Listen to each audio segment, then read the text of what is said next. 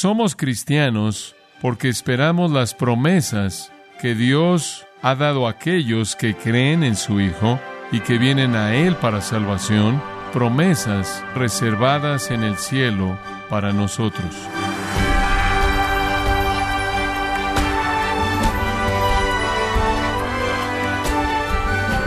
Gracias a vosotros le da la bienvenida con el pastor John MacArthur.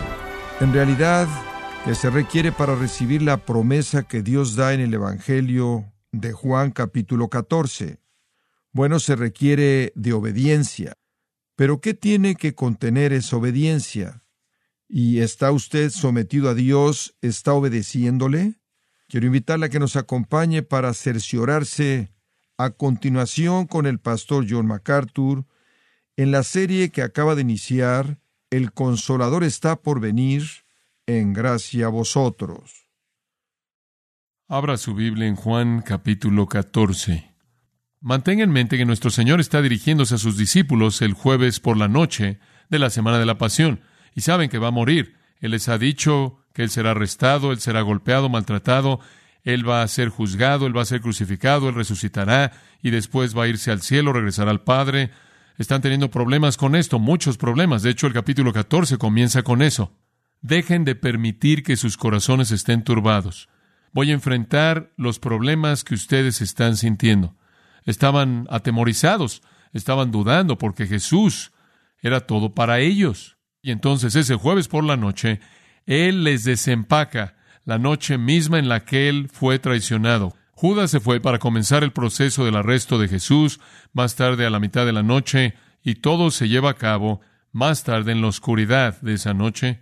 Después en la mañana los juicios falsos se convocan y ya para el próximo domingo, ya para el siguiente día, el viernes, Él está en la cruz, entonces este es el fin. Ellos saben que esto está sucediendo porque Él les sigue diciendo, Él tiene que abrazarlos, Él tiene que fortalecerlos para lo que ellos están a punto de enfrentar. Como consecuencia, Él pasa esa noche explicando estas promesas. Él comenzó en el capítulo 13 hablando del amor, tan, tan importante. Capítulo 14, Él dijo que Pedro lo negaría y Él despidió a Judas para que Judas lo traicionara. Esas cosas pasaron.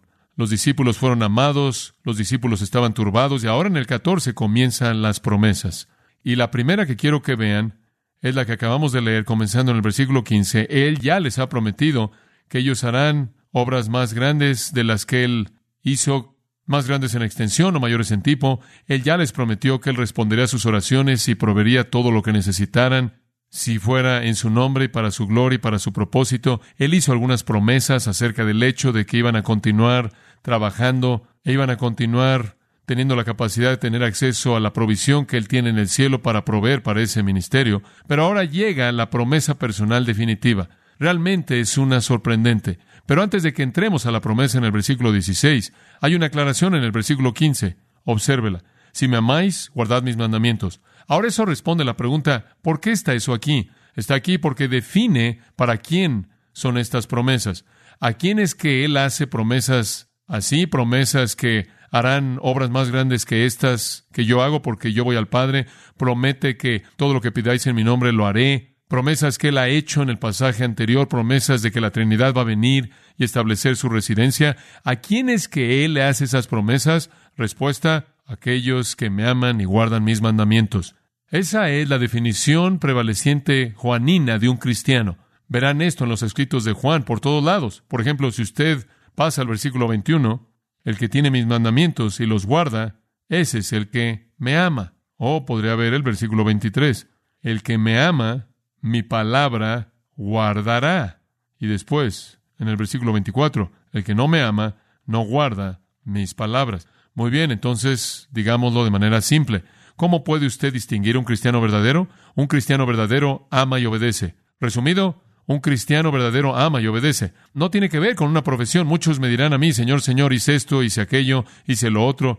Yo les diré, apartados de mí, nunca os conocí. ¿Cómo es que usted conoce un cristiano verdadero? Un cristiano verdadero ama al Señor y como consecuencia obedece. El amor es el motivo y la obediencia es la acción. Esta es la verdad constante que prevalece. Vaya al capítulo 15. Juan hace otra afirmación que esencialmente dice lo mismo. Juan 15, 10. si guardad mis mandamientos, permanecerán en mi amor, así como yo he guardado los mandamientos de mi Padre y permanezco en su amor. ¿Cómo es que usted sabe que Jesús amó al Padre? ¿Cómo sabe que Jesús amó al Padre? Porque el que obedeció al Padre. Ese es el modelo, ese es el patrón, ese es el modelo. En el capítulo 15 él dice, ya nos llamaré esclavos, siervos, porque el esclavo, versículo 15, no sabe lo que su amo está haciendo, pero os he llamado amigos, porque todas las cosas que he oído de mi Padre os las he dado a conocer. Este es Jesús hablando de su obediencia al Padre. Les he mostrado mi obediencia al Padre. Esa es la prueba verdadera del amor. ¿Qué tan serio fue? Versículo 13. Ninguno tiene mayor amor que este, que uno ponga su vida por sus amigos. Él es el modelo de amor. Él amó al Padre lo suficiente como para hacer la voluntad del Padre, aun cuando significó poner su vida. Entonces una relación con Dios básicamente se manifiesta a sí misma en base al amor demostrada en la obediencia. Este siempre va a ser el estándar de Juan para manifestar salvación verdadera. Observe primero de Juan por un momento y le voy a mostrar un par de paralelos ahí. De nuevo, el mismo apóstol Juan está escribiendo. Este es un énfasis que el Espíritu Santo quiso que él hiciera. Primera de Juan 2.3. Por esto sabemos que lo conocemos. ¿Cómo sabe que usted lo conoce? ¿Cómo sabe que usted conoce al Padre, a Jesucristo el justo? Si guardamos sus mandamientos. El que dice, yo le conozco, y no guarda sus mandamientos, es mentiroso y la verdad no está en él. Pero el que guarda su palabra, en él el amor de Dios ha sido verdaderamente perfeccionado. Por esto sabemos que estamos en él. De nuevo es amor y obediencia. Siempre es amor y obediencia. Juan enfatiza este punto de nuevo una y otra y otra vez. El capítulo 4 no es diferente. Juan habla del mismo asunto en el capítulo 4, versículo 19. Nosotros le amamos a Él porque Él nos amó primero. Si alguien dice, yo amo a Dios y aborrece a su hermano, Él es mentiroso. Entonces, si usted dice que ama a Dios y no obedece sus mandamientos, es un mentiroso. Si usted dice que ama a Dios y aborrece a su hermano, es un mentiroso, porque aborrecer a su hermano es una violación del segundo mandamiento. Amarás a tu prójimo como a ti mismo. Siempre es el énfasis que Juan presenta. Toda persona que ama a Dios obedece. Y la obediencia comienza con obedecer el primer mandamiento. Amarás al Señor tu Dios y después del segundo a tu prójimo como a ti mismo. Capítulo 5 de Primera de Juan. Por esto sabemos que amamos a los hijos de Dios cuando amamos a Dios y guardamos sus mandamientos. Porque este es el amor a Dios, que guardemos sus mandamientos y sus mandamientos no son gravosos. Entonces, ¿cómo definimos a un cristiano? amor y obediencia. Una obediencia pronta, una obediencia gozosa, una obediencia feliz, una obediencia agradecida. Esa es una característica de un creyente. Si permaneciereis en mi palabra, Jesús dijo en Juan 8:31, seréis verdaderamente mis discípulos. Son lo verdadero. Y sabe una cosa, cuando vemos a la gente, vemos su acción y tratamos de interpretar sus corazones. Vemos la acción de la gente y tratamos de entender su corazón, porque eso es lo único que podemos hacer. Pero eso es engañoso, porque la gente puede ejecutar la acción sin el corazón. Dios no ve a la gente de esa manera, Él ve el corazón e interpreta la acción. Nosotros vemos la acción interpretamos el corazón, Dios ve el corazón e interpreta la acción. ¿Y qué es lo que Dios está buscando? No solo obediencia, sino obediencia motivada por amor a Él, amor a Él, amor hacia Él que trasciende el amor hacia Él, el amor de un verdadero adorador. Esto se presentó con claridad. Esto lo entendió claramente Pedro en Juan 21 cuando Pedro decidió que él iba a dejar su llamado, iba a regresar a pescar. El Señor se apareció en Galilea, recordará usted, y le dijo a Pedro, ¿me amas? Si me amas, alimenta mis ovejas. ¿Me amas? Alimenta mis ovejas. ¿Me amas? Tercera vez, alimenta mis ovejas. En otras palabras, no me hables del amor sentimental, no me hables de algún tipo de sentimiento espiritual superficial o alguna emoción. Si me amas, haz lo que te llamé a hacer, haz lo que te llamé a hacer, haz lo que te mandé que hicieras. El amor y la obediencia siempre son la realidad que define a los creyentes verdaderos. Y ese es el punto inicial. Ese es el punto inicial. Entonces, de regreso a Juan 14. Y en Juan 14, nuestro Señor nos recuerda que son aquellos que lo aman y obedecen sus mandamientos. Y Él nos recuerda tres veces, una vez en el versículo 15, una segunda vez en el versículo 21 y de nuevo en el versículo 23 y después lo invierte en el versículo 24. Realmente Cuatro veces es que él hace referencia a esta idea. La promesa que él va a dar ahora de la presencia trinitaria como una especie de adelanto del cielo, es para aquellos que son creyentes verdaderos, que lo manifiestan debido a su amor y obediencia. Amor y obediencia. Ellos son los verdaderos amantes del Señor Jesucristo. Y por cierto, Primera de Corintios 16, 22 dice, si alguno no amare al Señor Jesucristo, sea anatema, sea condenado. Si ama a Cristo, se manifestará en su obediencia. Muy bien. Entonces, esto nos está dando a los destinatarios de esta promesa. Y no solo esta promesa, sino del resto de las promesas en el capítulo 14, 15, 16. Desempaquémoslas entonces. En primer lugar, la presencia del Espíritu Santo. Después, la presencia del Hijo. Y después, la presencia del Espíritu es prometida al creyente verdadero. Comencemos con la presencia del Espíritu Santo en el versículo 16. Muy bien, ahora están en pánico porque Él se va. Él dice, yo rogaré al Padre y de nuevo la Trinidad entera está involucrada en esto a todo nivel. Yo rogaré al Padre, y está el Hijo y el Padre, y os dará otro consolador. Ese es el Espíritu Santo. Usted tiene a la Trinidad en ese versículo. Yo, el Hijo, el Padre, el Padre, el Consolador, el Espíritu. Yo rogaré al Padre y os dará otro consolador, otro ayudante, para que esté con vosotros para siempre. Ahora escuche, le dije que el cielo va a ser primordialmente una relación, y le dije eso. Así es la vida cristiana no es primordialmente actividad, es primordialmente una relación de amor que resulta en conducta obediente, pero en la médula, en la esencia, en el núcleo es una relación. Entonces lo que nuestro Señor dice es, ahora, no que les voy a dar más instrucciones, no es que les voy a dar más deberes, no es que les voy a dar más responsabilidades, voy a pedirle al Padre y Él les va a dar al ayudante para que tengan al poder residente interno de Dios para hacer lo que se ha mandado. Es personal. Os daré, personal, individual, de relación. Os daré al consolador. Voy a pedirle al Padre. Por cierto, en Lucas 11:13 Jesús le dijo a sus discípulos, si le piden al Padre, les va a dar el Espíritu Santo. Bueno, Jesús no esperó que ellos pidieran, Él intercedió. Él es el intercesor y Él pidió. Yo rogaré al Padre y os dará al consolador, al que ayuda. Ahora, esta es una palabra muy general, es la palabra paraclete. En el griego es paracletos. Cletos es una forma verbal de un verbo caleo que significa llamar. Para significa al lado, como paralelo. Llamar a alguien al lado. Eso es lo que la palabra significa. Alguien llamado al lado es muy, muy general. ¿Llamado al lado para qué? Para cualquier cosa y toda cosa que usted necesite. Podrá ser un intercesor, podrá ser un abogado, podrá ser un consolador, podrá ser un alentador, podrá ser un maestro, podrá ser alguien para advertirle, alguien llamado al lado, alguien con más sabiduría, alguien con más verdad, alguien con más poder, alguien con más experiencia, alguien con más conocimiento que usted tiene. No alguien menor a ustedes, sino alguien infinitamente mayor a ustedes a todo nivel de capacidad. Ese es el consolador. Sé que en muchas Biblias dice el consolador, pero ese es una especie de entendimiento estrecho de lo que es la función del Espíritu Santo. Ciertamente hay eso, ciertamente está ahí para consolar y así es, pero mucho más allá de eso, ayudar a todo nivel en donde necesitemos ayuda. Ahora observe esto, y yo rogaré al Padre y os dará otro. En el idioma griego hay dos palabras para otro, en inglés solo hay una. Si yo digo otro algo, no le dice nada acerca de eso, igual en español, simplemente es otro algo del que usted tiene en mente. No, es otra persona, no es otro acontecimiento, lo que sea. Usted no tiene nada en la palabra otro que le dice algo.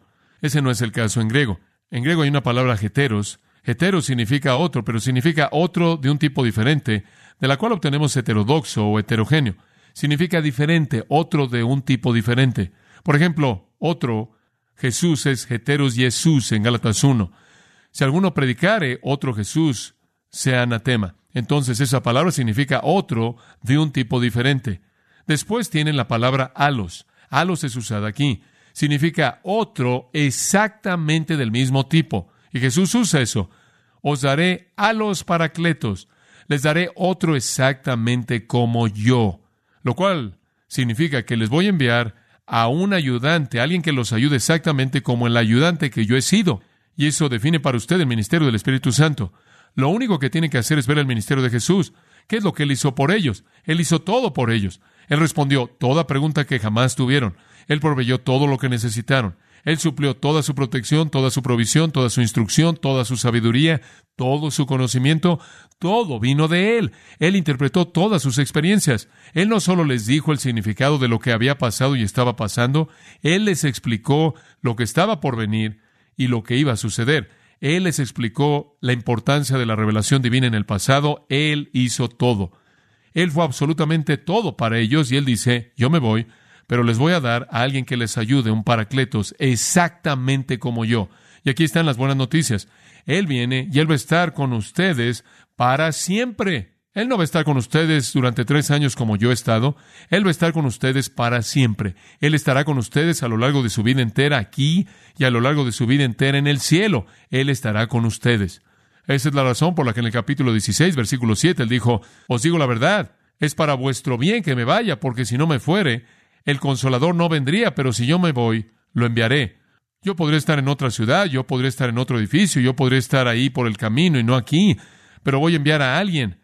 Y aquí me voy, después de tres años, voy a enviar a alguien exactamente como yo, escuche, quien hará por ustedes lo que yo he hecho, quien será su maestro, su iluminador, quien les advertirá acerca de la tentación, quien los va a acercar a Dios, quien les va a enseñar cómo adorar, quien les ayudará a pelear la tentación, quien va a proteger en toda área necesaria y va a proveer todo lo necesario, quien lo hace todo, otro exactamente como yo, y Él estará con ustedes para siempre. Y claro, cuando usted va al cielo, su relación con Él instantáneamente se volverá todo lo que podrá ser y estará en su perfección para siempre, permanente. No están perdiendo nada es mejor que se vaya, para que Él pueda enviar al Espíritu quien nunca los dejará. Y después, versículo 17, Él es el Espíritu de verdad. Claro, lo es, porque Dios es verdad. Y Jesús dijo antes en el capítulo, yo soy el camino, la verdad y la vida. Él será lo que yo fui a ustedes, y yo soy la verdad, y Él es la verdad. Y todo lo que Él les dice será la verdad. Por cierto, al cual el mundo no puede recibir, porque no le ve ni le conoce, pero vosotros le conocéis, porque mora con vosotros y estará en vosotros. Tanto que decir acerca de eso. Quiero que se enfoque en esto. Él permanece, pero ustedes lo conocerán. Ustedes ya lo conocen. El mundo no lo conoce, pero ustedes lo conocen porque Él mora con vosotros. ¿Qué es eso? ¿Cómo es que el Espíritu Santo moró con ellos? Escuche, en la persona de Cristo, en la persona de Cristo. Ese es el punto primordial de esa afirmación. Él mora con vosotros. ¿Quién fue el que le dio vida en el vientre de María? Fue el Espíritu Santo, ¿verdad? Quien lo concibió en el vientre de ella. Fue el Espíritu Santo quien se movió en el feto, en el vientre. Fue el Espíritu Santo quien estuvo en el bautismo de Jesús y descendió desde el cielo y reposó sobre él. Y el Espíritu Santo lo guió al ministerio y el Espíritu Santo lo guió al desierto para que fuera tentado. Y el Espíritu Santo le dio toda la capacidad para su ministerio. Y Jesús le dio todo el crédito de su ministerio al Espíritu Santo. Recuerda cómo en Mateo 12 los fariseos y los líderes judíos dijeron que él hace lo que hace por el poder de quién? Belcebú, el diablo, el infierno. Eso es prueba de que el mundo no puede recibir al Espíritu Santo porque no lo ve ni le conoce. El Espíritu Santo estuvo ahí tres años operando a través de Cristo y no pudieron reconocer al Espíritu Santo en absoluto y le atribuyeron su obra al diablo. Así de ciego es el mundo. Pero vosotros le conocéis, porque Él mora con vosotros. El Espíritu Santo ha estado aquí haciendo su obra en mí. Esa es la razón por la que Jesús le dijo a aquellos que dijeron que Él hizo lo que hizo por el poder de Satanás. Han blasfemado. No a mí, han blasfemado al Espíritu Santo. El Espíritu de verdad ha estado con vosotros en mí. Es mejor que yo me vaya para que Él pueda moverse de estar con ustedes en mí a estar en ustedes. ¡Qué promesa tan increíble! ¿Qué realidad tan sorprendente es esta? Sorprendente. Ahora, ¿por qué es Él llamado el Espíritu de verdad? Porque Él va a tener una tarea inicial. Él es llamado el Espíritu de verdad. ¿Por qué? Simplemente en los últimos minutos, versículo 26, el Paracleto, el Consolador, el Espíritu Santo, a quien el Padre enviará en mi nombre. Esta es la razón por la que es llamado el Espíritu de verdad. Él os enseñará todas las cosas y os recordará todo lo que yo os he dicho. Él es llamado el Espíritu de verdad, porque Él va a traer la verdad a ellos. Observe el capítulo 15, versículo 26. Pero cuando venga el consolador, a quien yo os enviaré del Padre, a veces Él dice que el Padre lo enviará, a veces Él dice que yo lo enviaré. De nuevo, toda la Trinidad está involucrada. Pero cuando venga el consolador a quien yo os enviaré del Padre, el Espíritu de verdad, el cual procede del Padre, Él dará testimonio acerca de mí, y vosotros daréis testimonio también porque habéis estado conmigo desde el principio. Y después pase al versículo 13 del capítulo 16.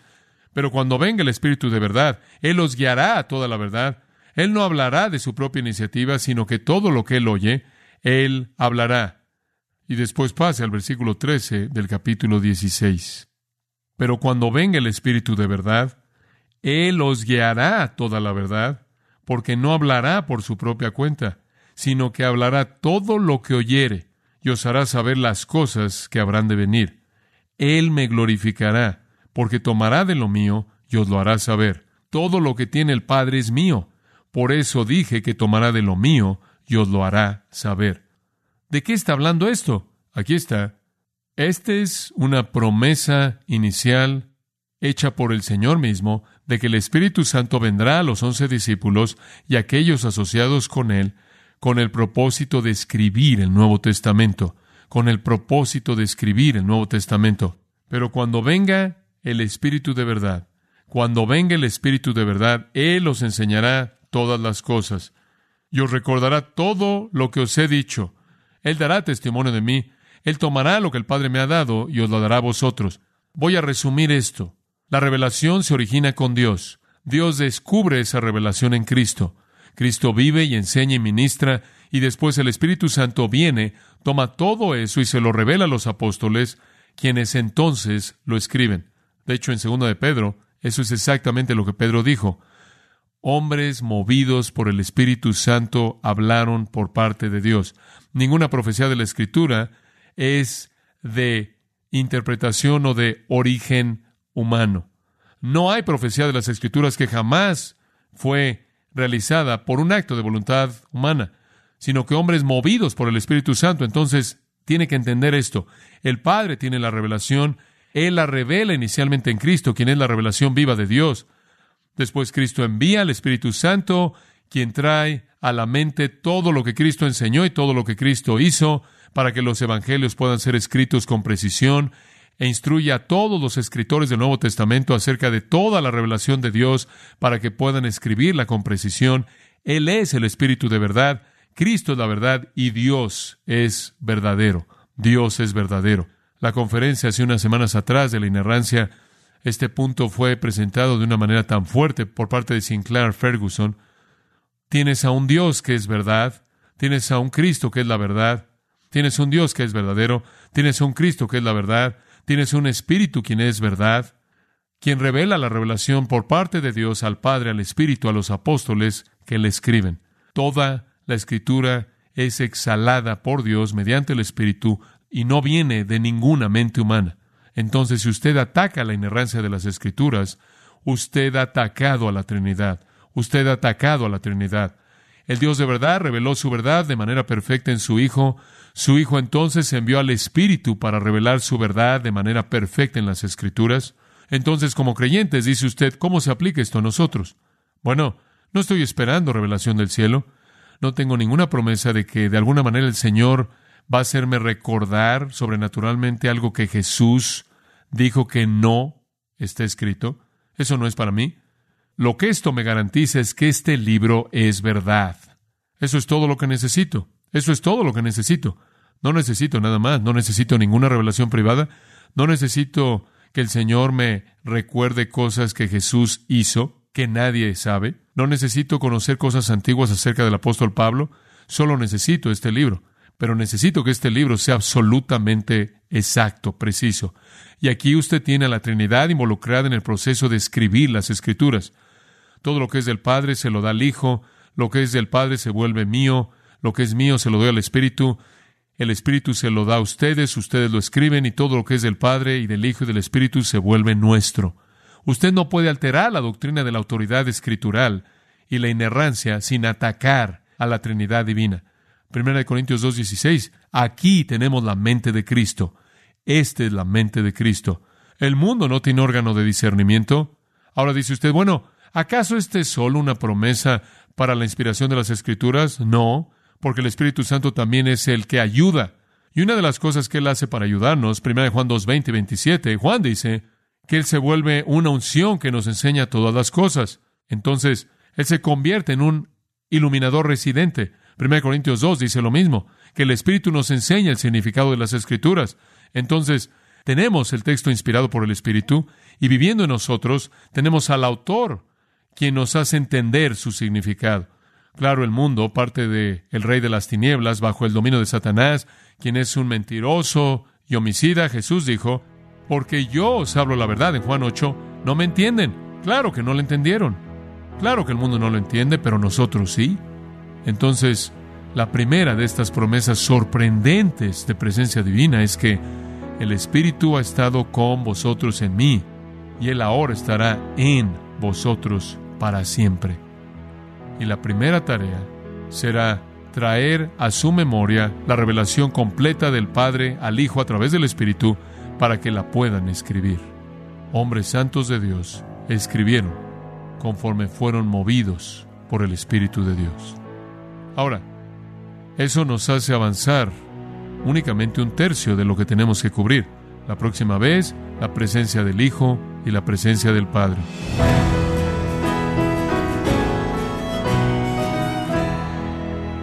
De esta forma, el pastor John MacArthur concluye este estudio en la serie El Consolador está por venir.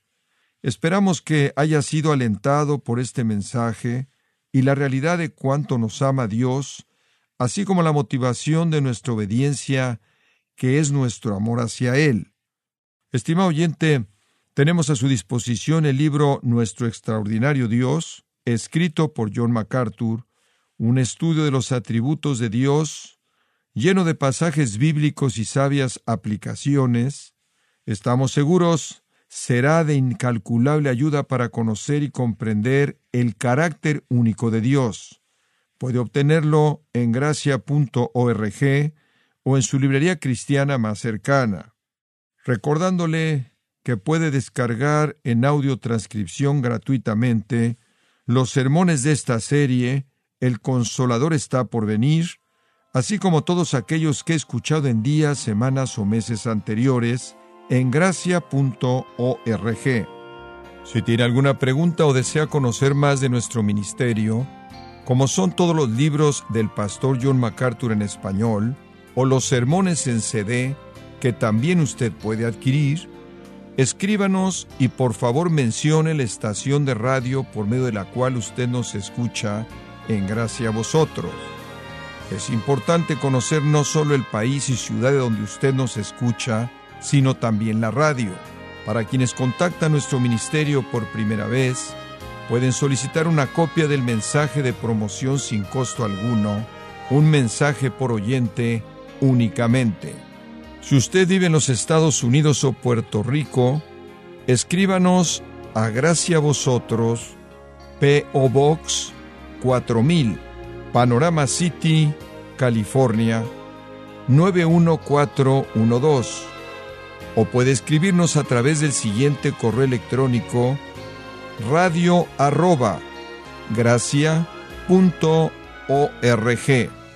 Y queremos agradecerle desde el fondo de nuestro corazón su tiempo y sintonía, y en nombre de John MacArthur y del personal de este organismo, invitarle para que nos acompañe en la próxima edición y así juntos continuar desatando la verdad de Dios un versículo a la vez, en gracia a vosotros.